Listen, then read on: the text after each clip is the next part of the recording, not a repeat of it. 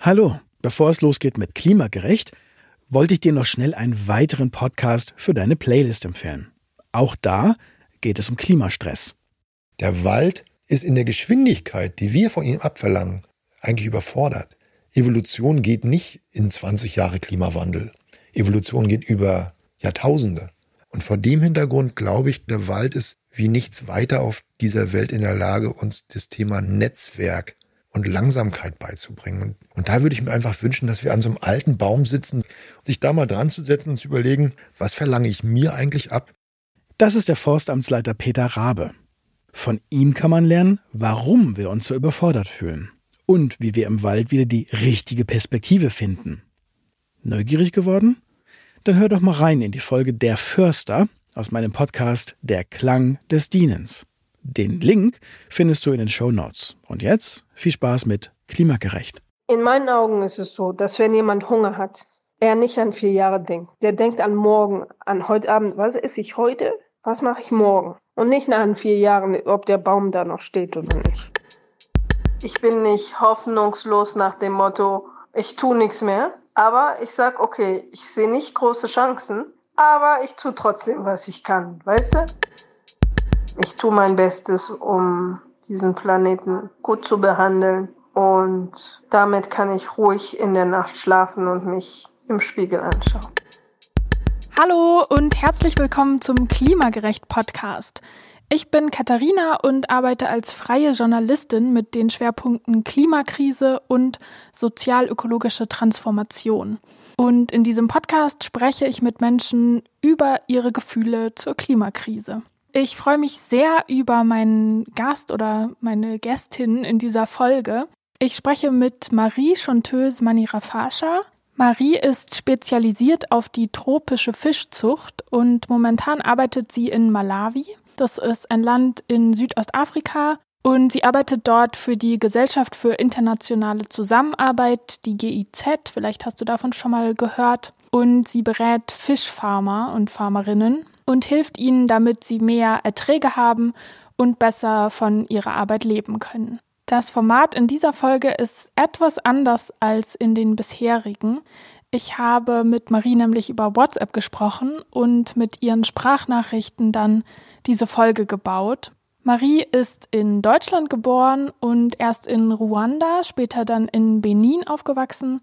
Benin ist ein Land in Westafrika zwischen Togo und Nigeria, wenn du das nicht kennst.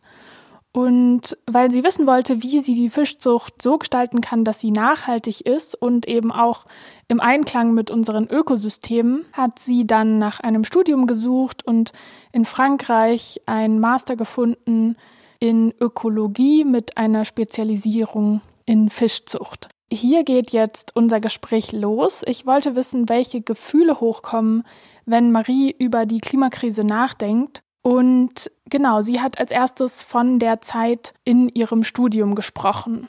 Damals, als ich mich Vollzeit darauf konzentriert habe, im Studium haben wir jeden Tag über Klimawandel gesprochen. Da hat es bei mir fast schon Panik ausgelöst. So wenn ich die ganzen Fakten und Daten und alles zusammen hatte, da sind bei mir alle Alarmglocken hochgegangen. Und dann habe ich entschieden, dass für mich selber Panik nichts bringt und dass alles halt sehr emotional wird.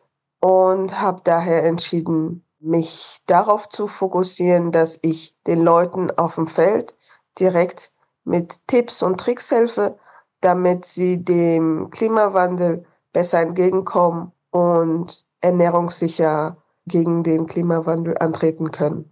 Marie hat schon gesagt, dass sie im Studium fast Panik bekommen hat. Es gab aber auch noch eine andere Seite. Sie hatte damals nämlich auch noch viel mehr Hoffnung, dass wir noch etwas ändern können. Heute nicht mehr so viel. Ich denke, inzwischen habe ich die Situation sozusagen akzeptiert. Ich habe verstanden, dass in der Welt sich die politischen Entwicklungen sehr langsam entwickeln. Und ja, ich will nicht sagen, dass ich aufgegeben habe, da ich ja auch versuche, was beizutragen. Aber wenn ich mir die Entwicklung so anschaue, hat sich meine Hoffnungslosigkeit ein bisschen erhöht. Marie hat aber auch schon kurz angesprochen, was ihr hilft, damit umzugehen, nämlich konkret etwas zu tun. Das heißt, sie spricht mit den Landwirten und Landwirtinnen, die sie auch in der Fischzucht berät, und empfiehlt ihnen zum Beispiel mit dem Boden besser umzugehen, ihn nicht so sehr auszulaugen oder zum Beispiel Bohnen zu pflanzen, die dem Boden gut tun. Bohnen haben nämlich, genauso wie Lupinen und Erbsen zum Beispiel oder manche Kleearten, eine Art Superpower. Sie arbeiten mit Bakterien zusammen und können dadurch Stickstoff aus der Luft binden und die Nährstoffe bleiben im Boden und schützen ihn dadurch. Diese Methode nennt man Gründüngung. Und das ganze Thema Boden ist ja super wichtig, wenn wir uns die Klima- und Umweltkrise und auch das Artensterben, was damit zusammenhängt, ansehen. Und dadurch, dass sie die Landwirtinnen berät, leistet Marie ihren kleinen Beitrag. Das heißt, ich bin nicht hoffnungslos nach dem Motto, ich tue nichts mehr, aber ich sage, okay, ich sehe nicht große Chancen, aber ich tue trotzdem, was ich kann, weißt du? Stell dir mal vor, genau wie eine Bienenarbeit. Ich weiß nicht, wie viele Bienen es braucht, um einen Löffel Honig zu produzieren, aber es sind ganz viele. Aber die Bienen hören ja auch nicht auf, weil das so viel Arbeit ist. Die funktioniert trotzdem immer noch. Ja, und nach diesem Motto funktioniere ich halt. Natürlich ist es manchmal deprimierend, wenn du dann die Nachrichten anschaust und dann sagt man, okay, diese Spezies ist wieder ausgestorben oder Eisbären im Nordpol siehst oder insgesamt auch Effekte wie Zyklone und so weiter und so fort. Aber daran kann ich nicht viel ändern, ja. Und ich sage mir nur, an dem, wo ich was ändern kann, mache ich's. Und an dem, wo ich nichts ändern kann, da kann ich auch nicht mich drüber ärgern oder so. Ich tue mein Bestes, um diesen Planeten gut zu behandeln. Und damit kann ich ruhig in der Nacht schlafen und mich im Spiegel anschauen.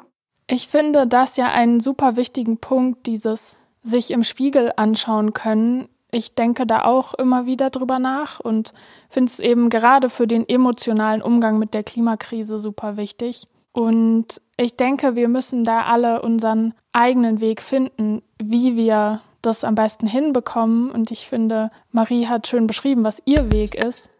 Jetzt gehen wir thematisch nochmal in eine andere Richtung. Marie arbeitet ja gerade in Malawi und ich habe sie gefragt, wie sich die Klimakrise dort jetzt schon auswirkt. Die Auswirkungen hat man schon seit langem festgestellt, ja. Die Unregelmäßigkeiten der Regen, die starken Dürren und vor allen Dingen in den Teichen wirkt es sich darauf aus, dass der Bestand des Wassers immer weniger wird und beziehungsweise in den Dürren hast du manche Teiche, die komplett austrocknen. Das heißt, manche Fischfarmer haben sich schon so umgestellt, dass sie während der Trockenzeit den ganzen Teich leeren, den Besatz verkaufen und dann nach der Trockenzeit wieder anfangen. Was natürlich dazu führt, dass du weniger große Fische hast und dass du weniger Einkommen hast.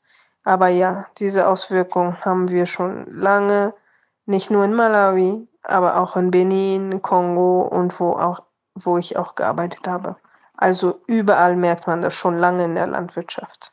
Da möchte ich jetzt noch mal einen kleinen Infoblock einschieben. Ich habe recherchiert dazu, wie ungerecht die Klimakrise ist. Den Link zum Text findest du auch in den Show Notes, wenn du das noch mal nachlesen willst. Und ein Punkt dabei ist die Frage, wie gut Menschen sich in den verschiedenen Teilen der Welt ernähren können, also wie sich die Klimakrise auf die Landwirtschaft auswirkt in einem IPCC-Bericht. Der IPCC wird auch oft Weltklimarat genannt und es sind eigentlich Wissenschaftlerinnen auf der ganzen Welt, die sich zusammentun, um Studien zur Klimakrise zusammenzuführen. Und in diesem Bericht haben die Forscherinnen geschrieben, dass die Erträge der Landwirtschaft in Subsahara-Afrika und in Südostasien wahrscheinlich in den kommenden Jahrzehnten stark zurückgehen werden. Und auf der anderen Seite, in vielen Ländern des globalen Nordens, sind wenig Verluste zu erwarten. Das heißt, man sieht hier, dass sich die Klimakrise auf jeden Fall unterschiedlich auf verschiedene Teile der Welt auswirkt.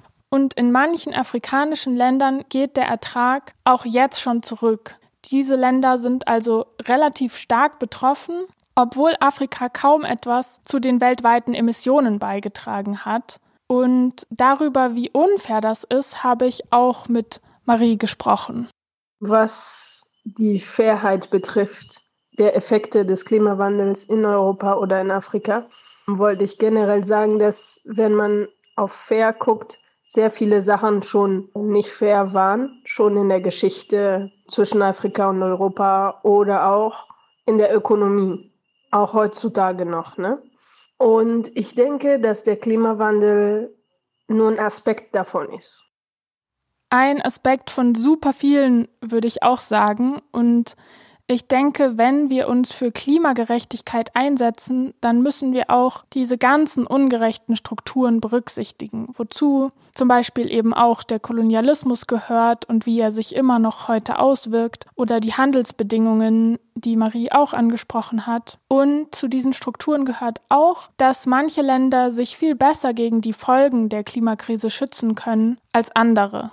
Wenn ein europäisches Land von einer Katastrophe betroffen ist, von einer Flut oder einer Dürre oder zu viel Regen und so weiter, hat dieses Land mehrere Möglichkeiten, sich zu wehren. Stellen wir uns mal ein europäisches Land vor. Zum Beispiel Deutschland. Haben wir Dürre oder zu viel Regen, dann haben wir ein Problem mit dem Weizen. Entweder zu viel oder zu wenig.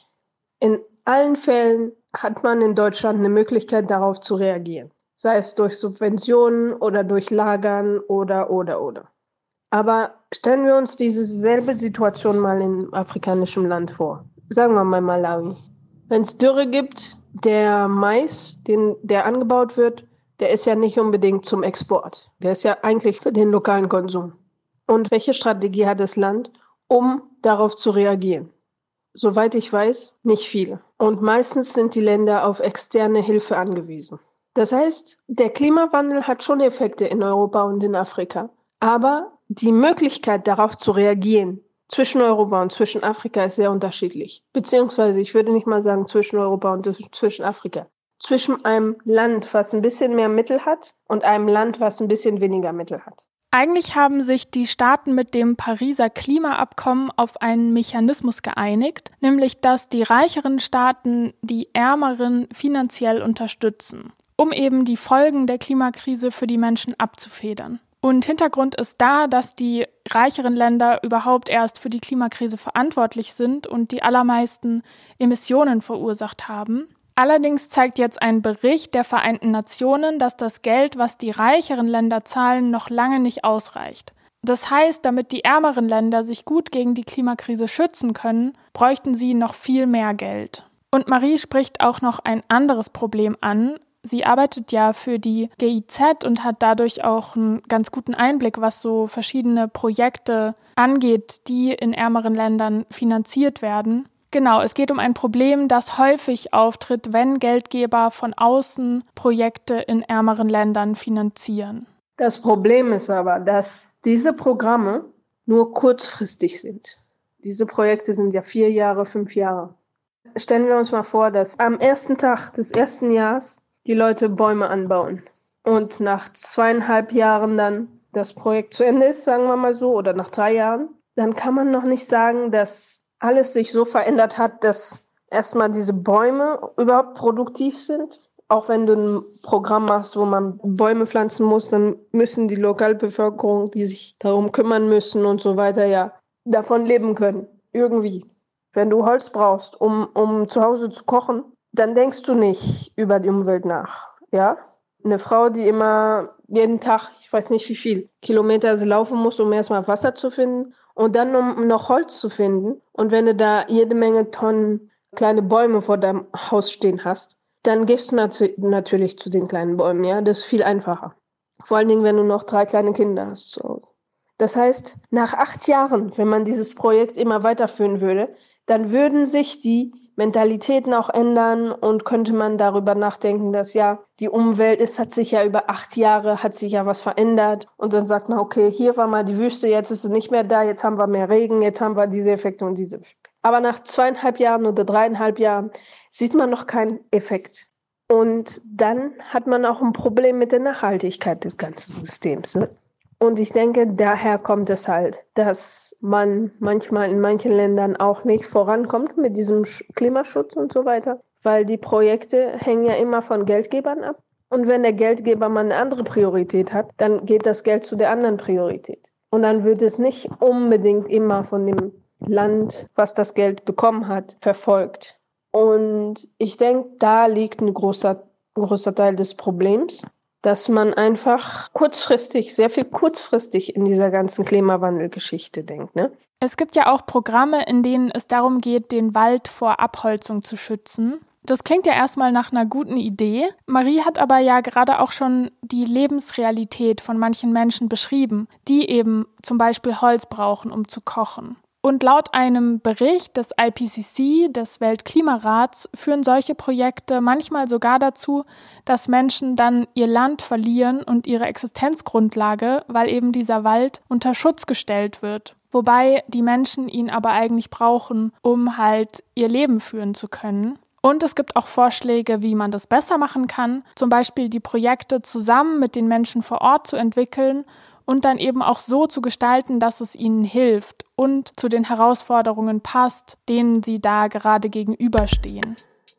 Das war jetzt die Zusatzinfo von mir. Marie hatte gerade bemängelt, dass die Programme in manchen afrikanischen Ländern oft zu kurzfristig gedacht werden. In Deutschland haben wir ja Programme, äh, vom NABU und so weiter, die über Jahrzehnte schon laufen, ja. Auch wenn die Gelder weniger werden und so weiter. Aber es, die Projekte laufen. Und wir führen auch Forschungen, um zu sehen, äh, mit den Störchen zum Beispiel. Wir haben eine richtige, einen richtigen Überblick, wo unsere Störche sind, wo sie hinfliegen, wann sie wiederkommen und so weiter. Ne? Wir wissen ganz genau, wie viele Bäume pro Jahr wir pflanzen, wie viele gefällt werden, wie die Wälder äh, gemanagt werden und so weiter und so fort. Das sind Strukturen, die da sind und die uns helfen, auf einer nationalen Ebene das Land ein bisschen mehr zu beschützen von diesem Klimawandel. Das hat man in manchen afrikanischen Ländern hier noch nicht. Warum? Weil der Fokus noch ganz woanders liegt. Der liegt noch nicht da, der liegt erstmal über das, an dem Überleben der Leute erstmal. Das heißt, so weit in dem Denken sind wir noch nicht. Wie kannst du überlegen, was mit mir in vier Jahren passiert, wenn du selber nicht mal weißt, was morgen mit mir passiert? Und da denke ich, hängt die Situation, würde ich sagen.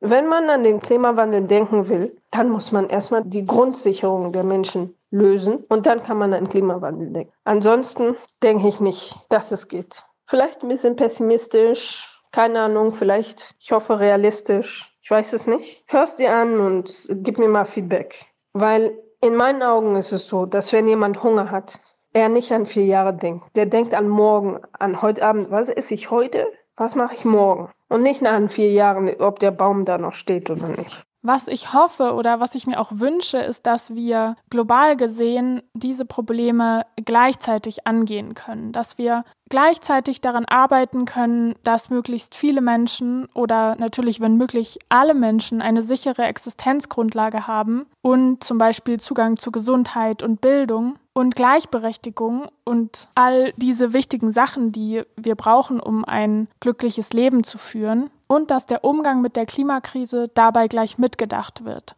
Da finde ich auch den Punkt wichtig, den ich vorher schon angesprochen habe, dass eben die reichen Länder die Klimakrise verursacht haben und ich finde jetzt auch eine starke Verantwortung haben, die finanziellen Mittel zur Verfügung zu stellen, damit wir global gesehen auf diese ganzen Probleme eingehen können.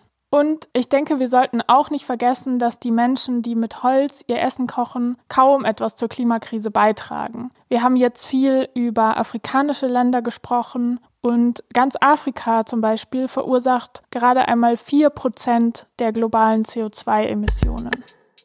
Wir sind jetzt fast am Ende dieser Folge angelangt. Ich möchte ein Bild nochmal aufgreifen, das Marie genannt hat das von der Biene, die auch nicht aufhört, bloß weil es so viel Arbeit ist, einen Löffel Honig zu produzieren. Und ich fand dieses Bild richtig schön, mir hat es total geholfen. Und ich denke, es wird mir auch in Zukunft helfen, nicht zu verzweifeln, sondern eben in Aktion zu bleiben, dran zu bleiben und auch an die vielen anderen Bienen zu denken, die gerade das Gleiche tun. Jetzt ein riesiges Dankeschön an Marie für unser WhatsApp-Gespräch und dir danke fürs Zuhören. Die Links zur Folge gibt's wie immer in den Show Notes und schau gern auch auf meinen Social Media Kanälen vorbei unter klimagerecht jetzt bloß nicht verzweifeln.